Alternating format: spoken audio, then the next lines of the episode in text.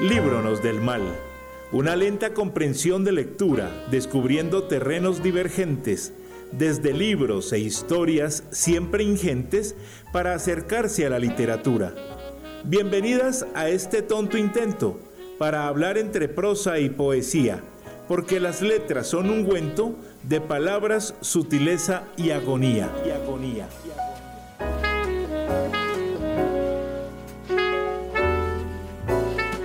Los martes, cada 15 días, de 10 a 11 de la mañana, solo por Encuentro Radio. Encuentro Radio.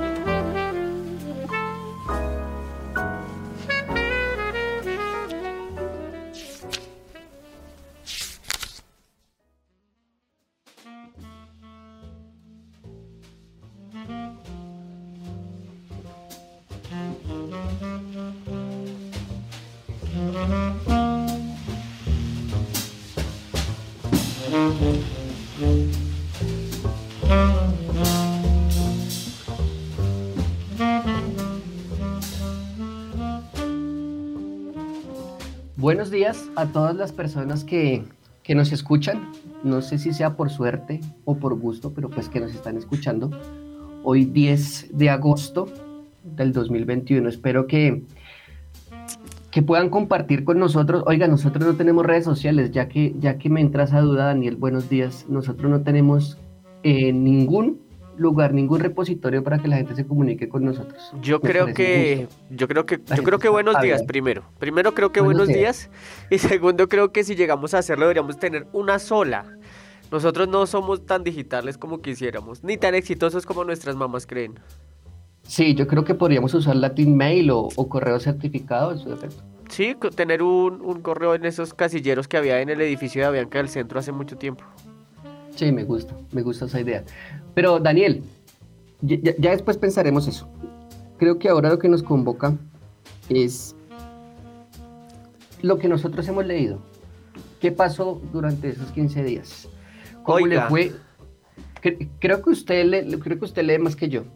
Y, no, y no, no, puedo excusarme porque yo sé que hago el esfuerzo, pero creo que usted leyó dos libros, si no estoy mal, me había contado así durante la semana pasada. Pues fíjese que eh, la soltería y el no tener televisión en casa ha tenido estas ventajas. Porque ah. si ya me hubieran instalado el servicio de televisión, probablemente no estaría en el juicio en el que estoy. Porque yo caigo muy fácil. Pero sí, señor. Yo recuerdo entonces que en el episodio pasado le conté que estaba a mitad de la novela Rana de Moyan. Sí, sí, sí, sí. Pues tengo que decirle que tal cual como lo puse en el Twitter que, que, que yo tengo personal, arroba escríbeme acá, así me encuentras, muy sencillo. Arroba escríbeme acá. Muy suspicaz. Eh, creo que me gustó más esta novela que Sorgo Rojo, que es la novela con la que se hizo famoso Moyan. Me gustó mucho más Rana. Y me gustó también que al final de la novela ya los protagonistas están ubicados más para acá, porque ya tienen celulares, porque ya hay una libertad económica en China, es decir, ya había pasado esa época de Mao y de la recuperación económica que hubo después de él. No sé si llegan exactamente a los 2000 o algo así, pero ya están más para acá. Y creo yo que esta novela tiene el, el gran acierto de hacer que sus personajes tan radicales al principio al final entiendan que estaban cometiendo un error y que se pregunten cosas. No necesariamente cambian, pero sí se preguntan cosas. Y yo siento que eso hace parte del desarrollo de los personajes porque a veces hay novelas donde el personaje es así y punto y parece que fuera una roca y ya, y así es y punto. En estos personajes de, de Moyan en Rana, siento entonces que hay un arrepentimiento, un cambio de perspectiva, un cambio en el comportar como los seres humanos somos, como en algún momento todos hemos cambiado de parecer. Pero, pero ahí hay una, hay una, mm, hay una duda que, que tengo porque entendemos ahora, o bueno, se puede entender de una forma como rara que China sea un, un, país capitalista, pero, pero no sé si de pronto en el libro que usted leyó se puede identificar alguno de esos cambios, porque sí, ya están saliendo de esa reflexión que usted se hace un momento, pero no sé si se puede identificar ahí. Yo creo que sí. Económico. Yo creo que yo creo que se notan los cambios económicos en la novela también porque ya se hablan entonces de los personajes cuando pueden ir a ciertas partes a pasear, a gastar plata para pasear, para conocer. Y usted sabe que en la China, en la crisis económica que tuvo China en este momento del gran salto adelante que propone Mao, lo que había era gente muriendo de hambre. Entonces sí se nota. Eh, se nota también entonces que es una China en la que al final del libro ya tener una hija no es una vergüenza, es decir, si han pasado muchos años porque era una vergüenza tener hijas y no hijos, entonces me gustó bastante, lo que pasa es que no sé qué más decir para no dañarla, me gustó bastante Rana de Mo Yan. Pero estaba leyendo otra. Pues resulta que... otra o no? Leí, leí otro, otro libro muy corto que es el que hace el hijo de Gabriel García Márquez sobre eh, los últimos años de, Gabriel García Márquez eh, y los últimos años de Mercedes. me, parece que es un libro que se lee en una, una o dos horas, es muy corto y es muy bonito. Oiga, le tengo un miedo al Alzheimer. Uy, no, yo, yo conozco un caso cercano y puedo decir, es más, creo que tocó un tema que me va a poner muy, muy triste porque conocí un caso cercano en el que puede ver la historia clínica del paciente y es desastroso. O sea, yo no, no sé. Eh, el miedo que usted tiene creo que yo lo tengo por, por 2, 3, 4, 5. ¿Y en ese caso es, es, grave, es avanzado? Está, se supone que el, Alzheimer tiene tres etapas, según tengo entendido clínicamente. Y la persona de la, pues, de la que conocí está, en la, está pasando ya a la tercera, está en la segunda. Ay, no puede ser. Y es, es triste, es triste porque en, este, en este libro este señor contaba que García Márquez siempre decía que, pues el miedo a la muerte siempre ha existido y lo sabíamos porque él lo dijo en muchas entrevistas, pero le preocupaba que su mente le fallara y por eso, porque era su herramienta de trabajo. Pero era tan, tan irónico también y tan inteligente, me parece, que cuando él se dio cuenta que estaba sufriendo de Alzheimer, dijo, lo bueno de sufrir de Alzheimer es que se me olvida. Pero eso es muy cruel, pero es muy triste también. No, lo bueno, que se me olvida. que no reconocía los libros escritos por él que estaban ahí en su casa, en esta colección de las novelas de él. ¿Y este quién es? ¿Por qué hay tantos libros de este tipo? Eh, el susto de los familiares cuando ya no reconoce ni siquiera a Mercedes en un par de ocasiones. Y le pregunta a su secretaria, eh, oiga, usted, ¿Quién es esa señora que grita por allá? Es su esposa. Ah, ¿Quién es ese muchacho que viene acá de vez Es su hijo que viene de Estados Unidos a visitarlo. Ya lo reconoce. Entonces creo que el libro también pide una cosa que los seres humanos tendríamos que, que tener y es respetar la vida privada de otros, así sean personajes públicos. Porque insistentemente están hablando sobre esa necesidad que tenían de que nadie supiera porque era un problema familiar y un problema interno y no querían hacer espectáculo de eso. ¿Cómo le parece que una anécdota interesante? Y es que después de muerto García Márquez llegó un señor a la casa de Mercedes allá en México y la tramó con un cuento de que era amigo de García Márquez, que bla bla bla, que mi sentido pésame, que yo hice esto con él en tal año, bla bla bla, viajamos a no sé dónde, bla. Mm. Merceditas, imagínate que me acabo de varar, necesito una platica para desbararme. 200 dolaritos. Y nunca volvió a aparecer cayó vilmente. Pero, pero ve que no solamente le pasa a las personas que son cercanas a nuestro círculo familiar, diría yo. Sí, eso le pasa a todo el mundo, se le pasó a ella. Luego viene entonces la muerte de ella y es cuando se deciden a publicar este libro porque, porque sí sabían ellos que no querían o que se había hablado en la familia en algún momento que García Márquez eh, no quería que este tipo de situaciones se volvieran públicas ni siquiera en un libro.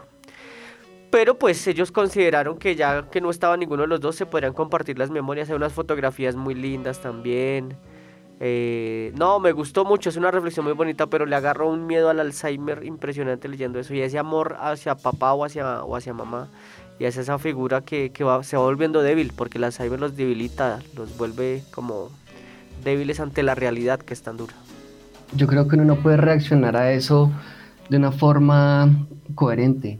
Yo yo podría suponer que me entra la ansiedad de no saber eh, quiénes son las personas que están a mi alrededor, pero dentro de la misma enfermedad uno no puede sentir eso porque pierde todo, todos los recuerdos.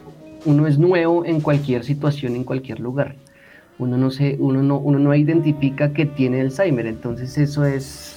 Uy, no, yo no sé. No sé, aquí Creo que sufre más el que no tiene el Alzheimer Exacto. que el que lo tiene. Aquí quedamos en las manos del, del doctor Ginás, si algún día nos colabora con esto, que es el que ha trabajado el cerebro tanto tiempo allá en los Estados Unidos. Porque sí ha dicho muchas veces que esa vaina tiene cura, que nos esperemos un momento que él tiene esa vaina. Y es una eminencia. Rodolfo Ginás es una Sí. eminencia. Sí, el señor de ojos muy claros es muy, muy, muy pilo.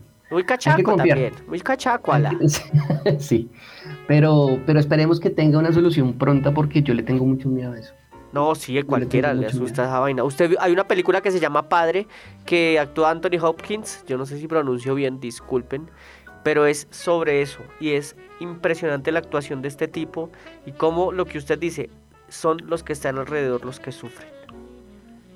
Sí, sí, totalmente. Creo que más el miedo a que yo la padezca es a que algún familiar le llegue a, a suceder. O sea, es muy, debe ser muy difícil. muy Igual, si se le olvida a usted las cosas, yo le recuerdo que tenemos este programa cada 15 días, no se vaya a hacer el del Alzheimer. difícil. Por favor, que no se me olvide. Bueno. ¿Algo más por decir? Sí, que empecé entonces, como ese era tan corto de verdad, entonces ya estoy en una tarea nueva y eh, esta tarea nueva la estoy terminando, yo creo que hoy o mañana, y ya viene la tercera, la siguiente tarea, que la siguiente tarea me la propuso Amparo Beltrán. Yo cada vez estoy más enamorado de los análisis que hace Amparo, de las lecturas que hace, entonces póngale cuidado rápidamente. Estoy con Melba Escobar, que me parece una mujer que escribe, que muy claro, perfecto, muy claro, y no es... Me, me parece que este libro que estoy leyendo tendría todas las posibilidades de ser moralista, porno, pornomiseria, tendría todas esas posibilidades. Pero ella está haciendo un trabajo muy, muy serio en este libro que se llama Éramos felices, pero no lo sabíamos. Y básicamente es la narración de cuatro viajes que ella hace a Venezuela como para saber qué está pasando y no dejarse llevar por eh, NTN 24 y sus informes de Claudia Gurizati decide irse para Venezuela a ver qué está pasando. Y oiga, duro, dura la situación. Eh, ella tiene el acierto de entrevistar a personas que están a favor y personas en contra y a nadie contradecir. Solamente cuénteme su historia, cuénteme su versión de qué está pasando.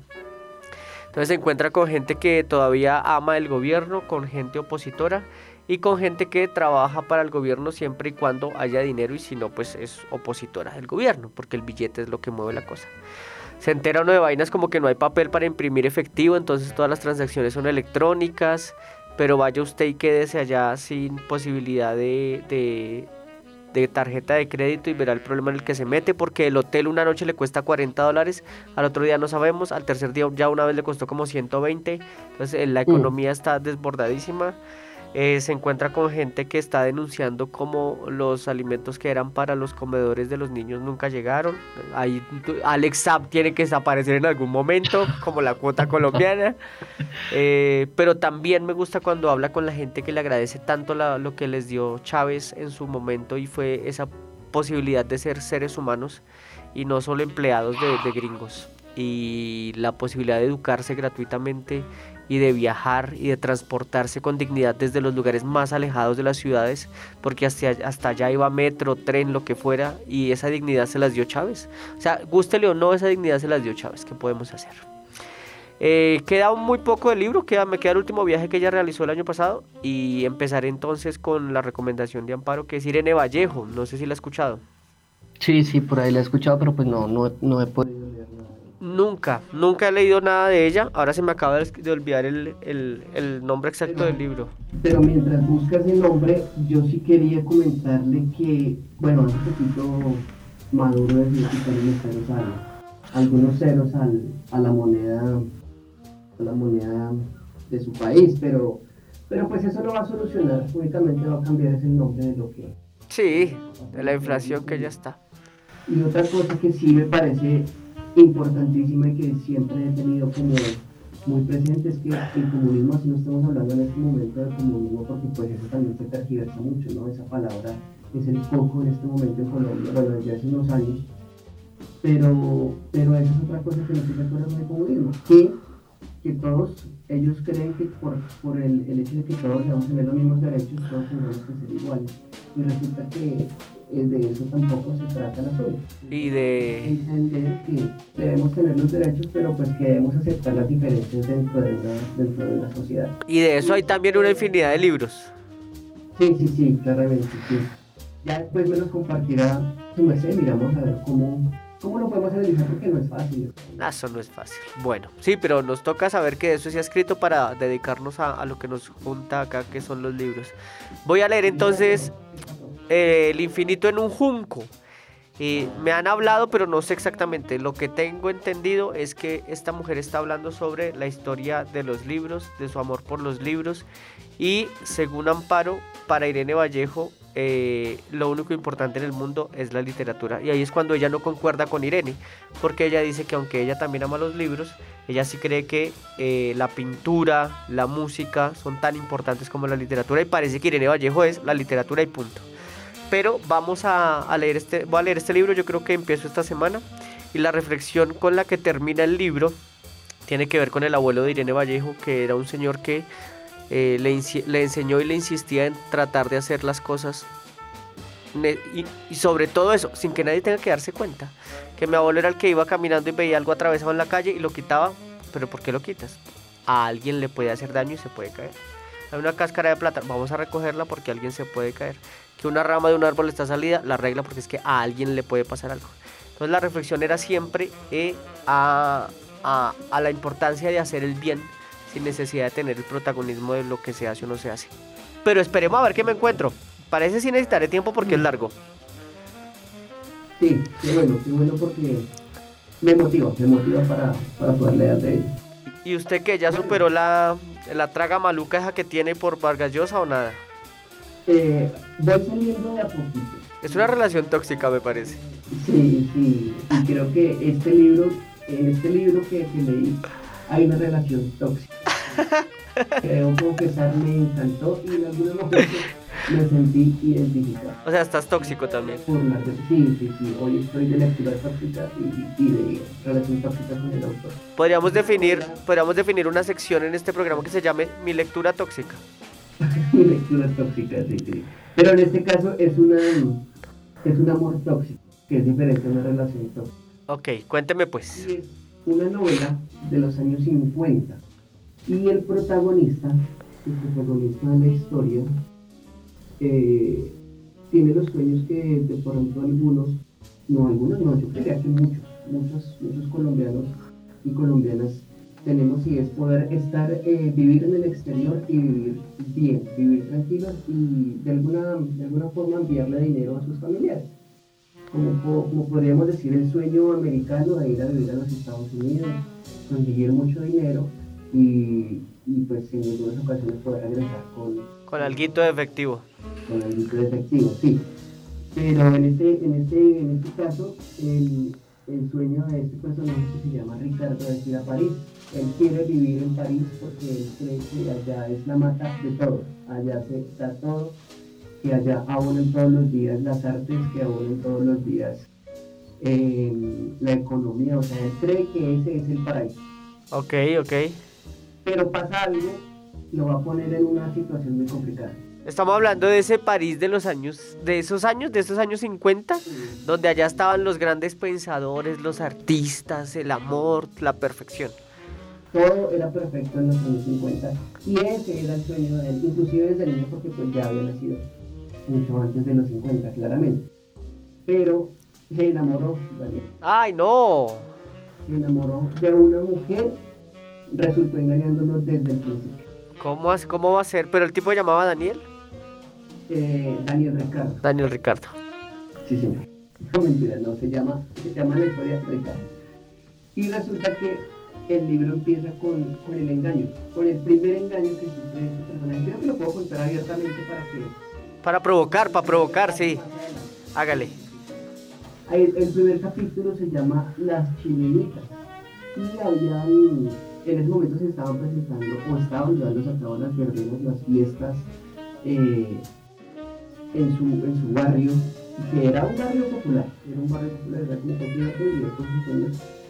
eh, siempre latentes, a esa mujer y ella se hizo, mm, ella, todo el mundo ah, las admiraba, era Lili y bueno, ahorita se me escapa el nombre de la hermana, pero le decían las chilenitas porque tenían un acento en ellos, para ellos diferente.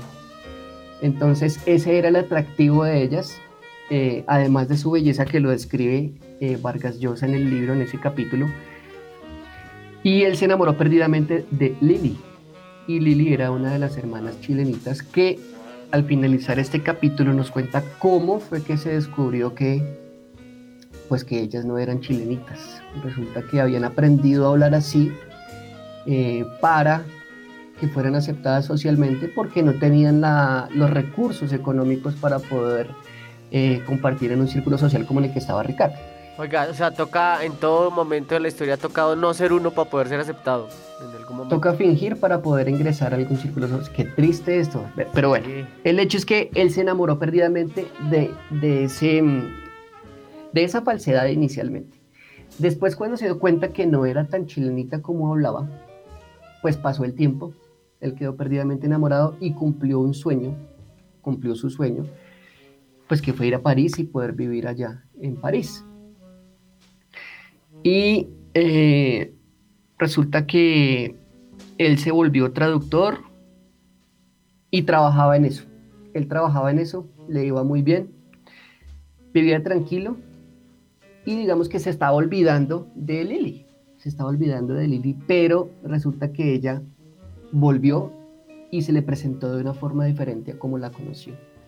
¿Cómo va a ser? Mm, eh, sí, ella se presentó, se le presentó cuando entró a un partido comunista para, para hacer la revolución en Perú, porque estaban viendo el, el modelo cubano, que eso fue en el 59 más o menos, Daniel, sí, señor. de la revolución cubana y eh, ya estaban iniciando los 60 o sea, creo que recién estallaba la revolución cubana y ellos en Perú estaban organizando todo para que, para que pudiera suceder lo mismo en, en Perú. Y creo que en ese momento estaba, eh, estaba al mando, podrías, si no estoy mal, un dictador también peruano.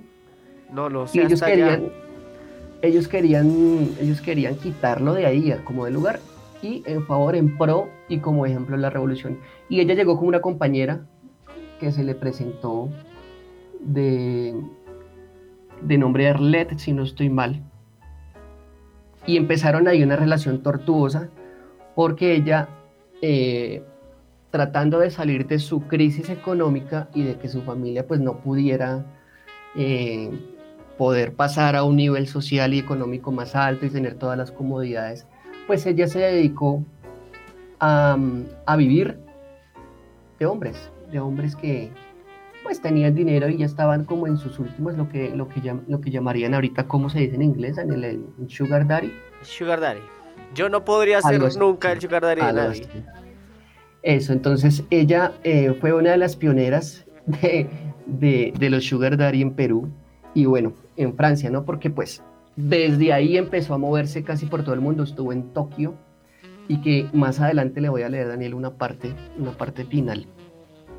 Porque ella queriendo ser victimaria, ella se convierte en víctima de estos personajes que son adinerados, eh, que son, ah, claro. que tienen ingresos non santos, pero pues ella se ve obligada a, a acceder a pretensiones pues que ellos necesitan, son necesidades de verdad imperiosas del ser humano y que ella se ve en ocasiones violentada, violada por ellos, pero pues bueno, creo que contar esto no... Pero, pero, además, pero además téngalo ahí porque, porque ya me estoy provocando, pero lo voy a leer, entonces no me cuente más, espere.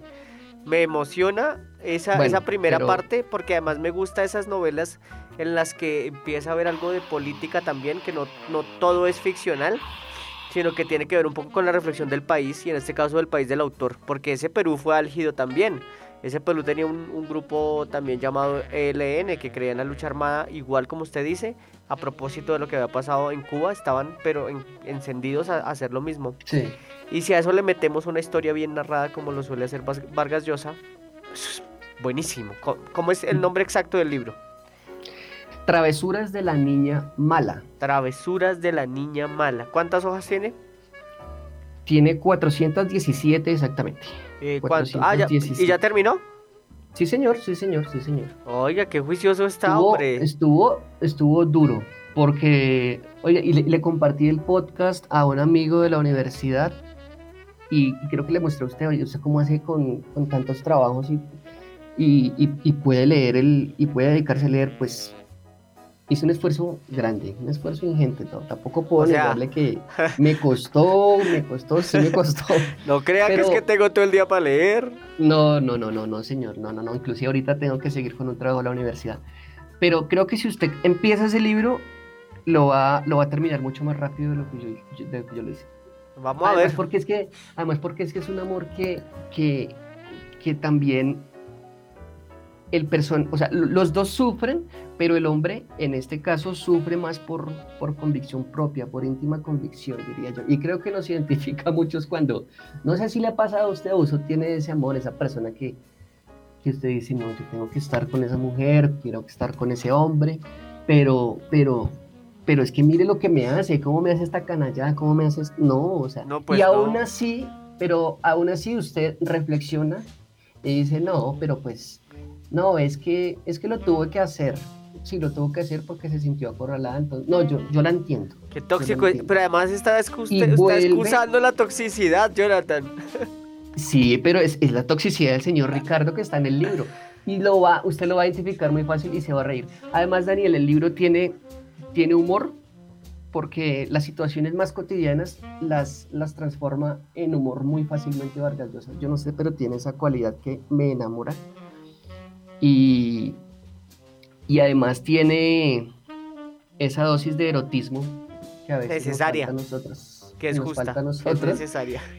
Y él es, él es también creo que un mago para, para, para escribir ese tipo de historias de esa manera y, lograr hacer imaginar, que es el objetivo de la lectura. Yo creo que, que es importante cuando uno puede disfrutar la literatura que hace alguien que no es del lado ideológico y político que uno tiene, porque porque solo odiar per se nunca va a ser una cosa que sea válida o que, o que sirva para algo.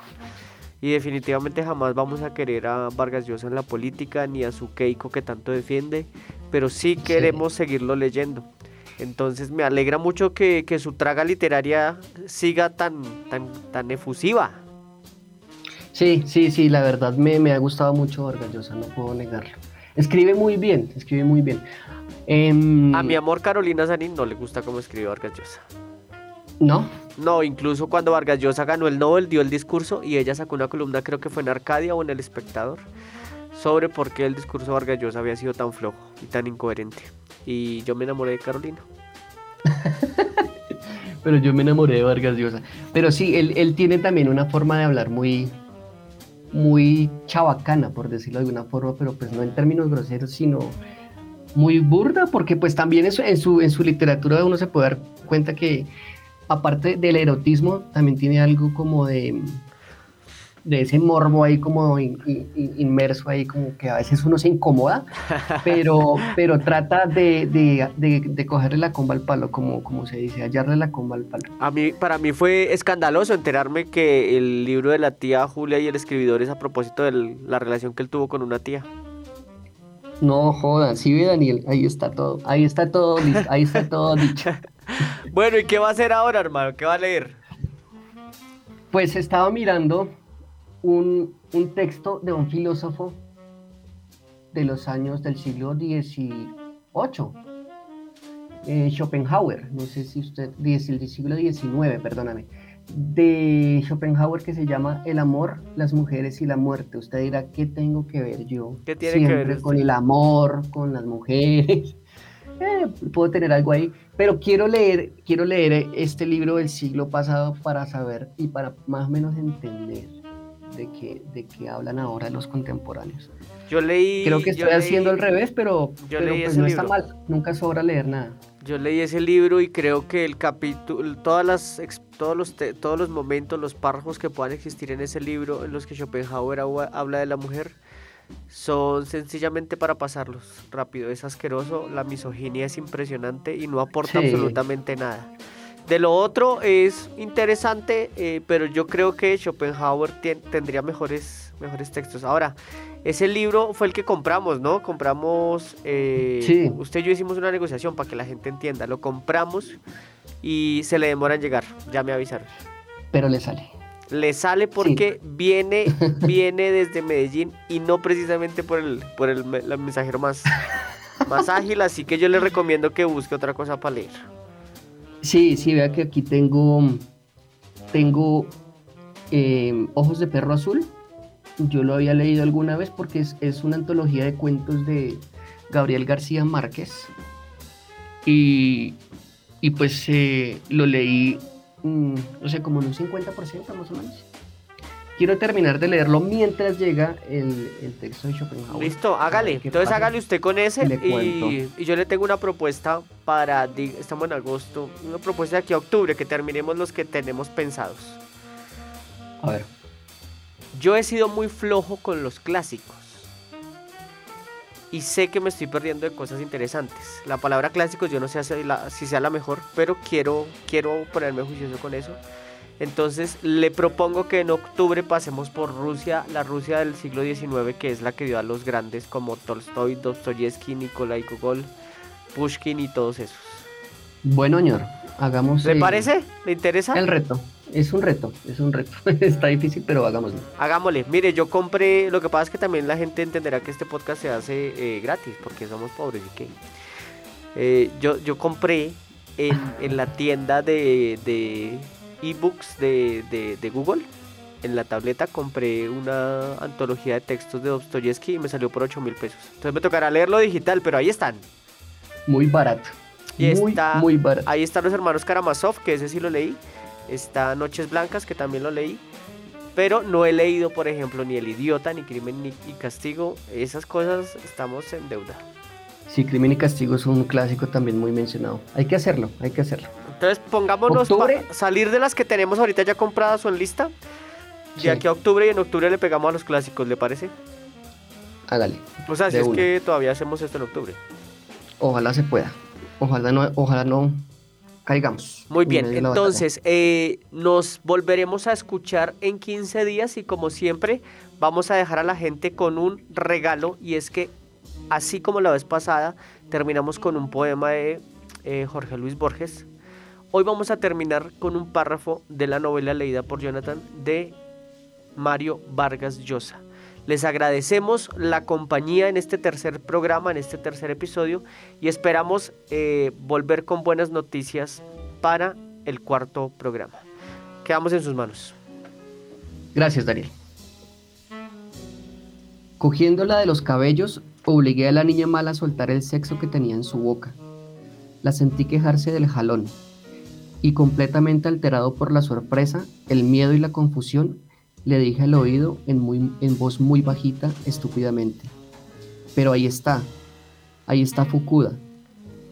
En vez de saltar de la cama, poner cara de espanto, echar a correr, alocarse, gritar, después de un segundo de, de vacilación en que comenzó a volver la cabeza hacia el rincón pero se arrepintió, la vi hacer lo único que nunca, que nunca hubiera sospechado ni querido que hiciera, rodearme con los brazos y adhiriéndose a mí con todas sus fuerzas para clavarme en esa cama, buscarme la boca y mordiéndome, pasarme la saliva manchada con mi semen y decirme desesperada, deprisa, con angustia. ¿Y qué te importa que este no esté, soncito? ¿No está gozando? ¿No te estoy haciendo gozar? No lo mires, olvídate de él.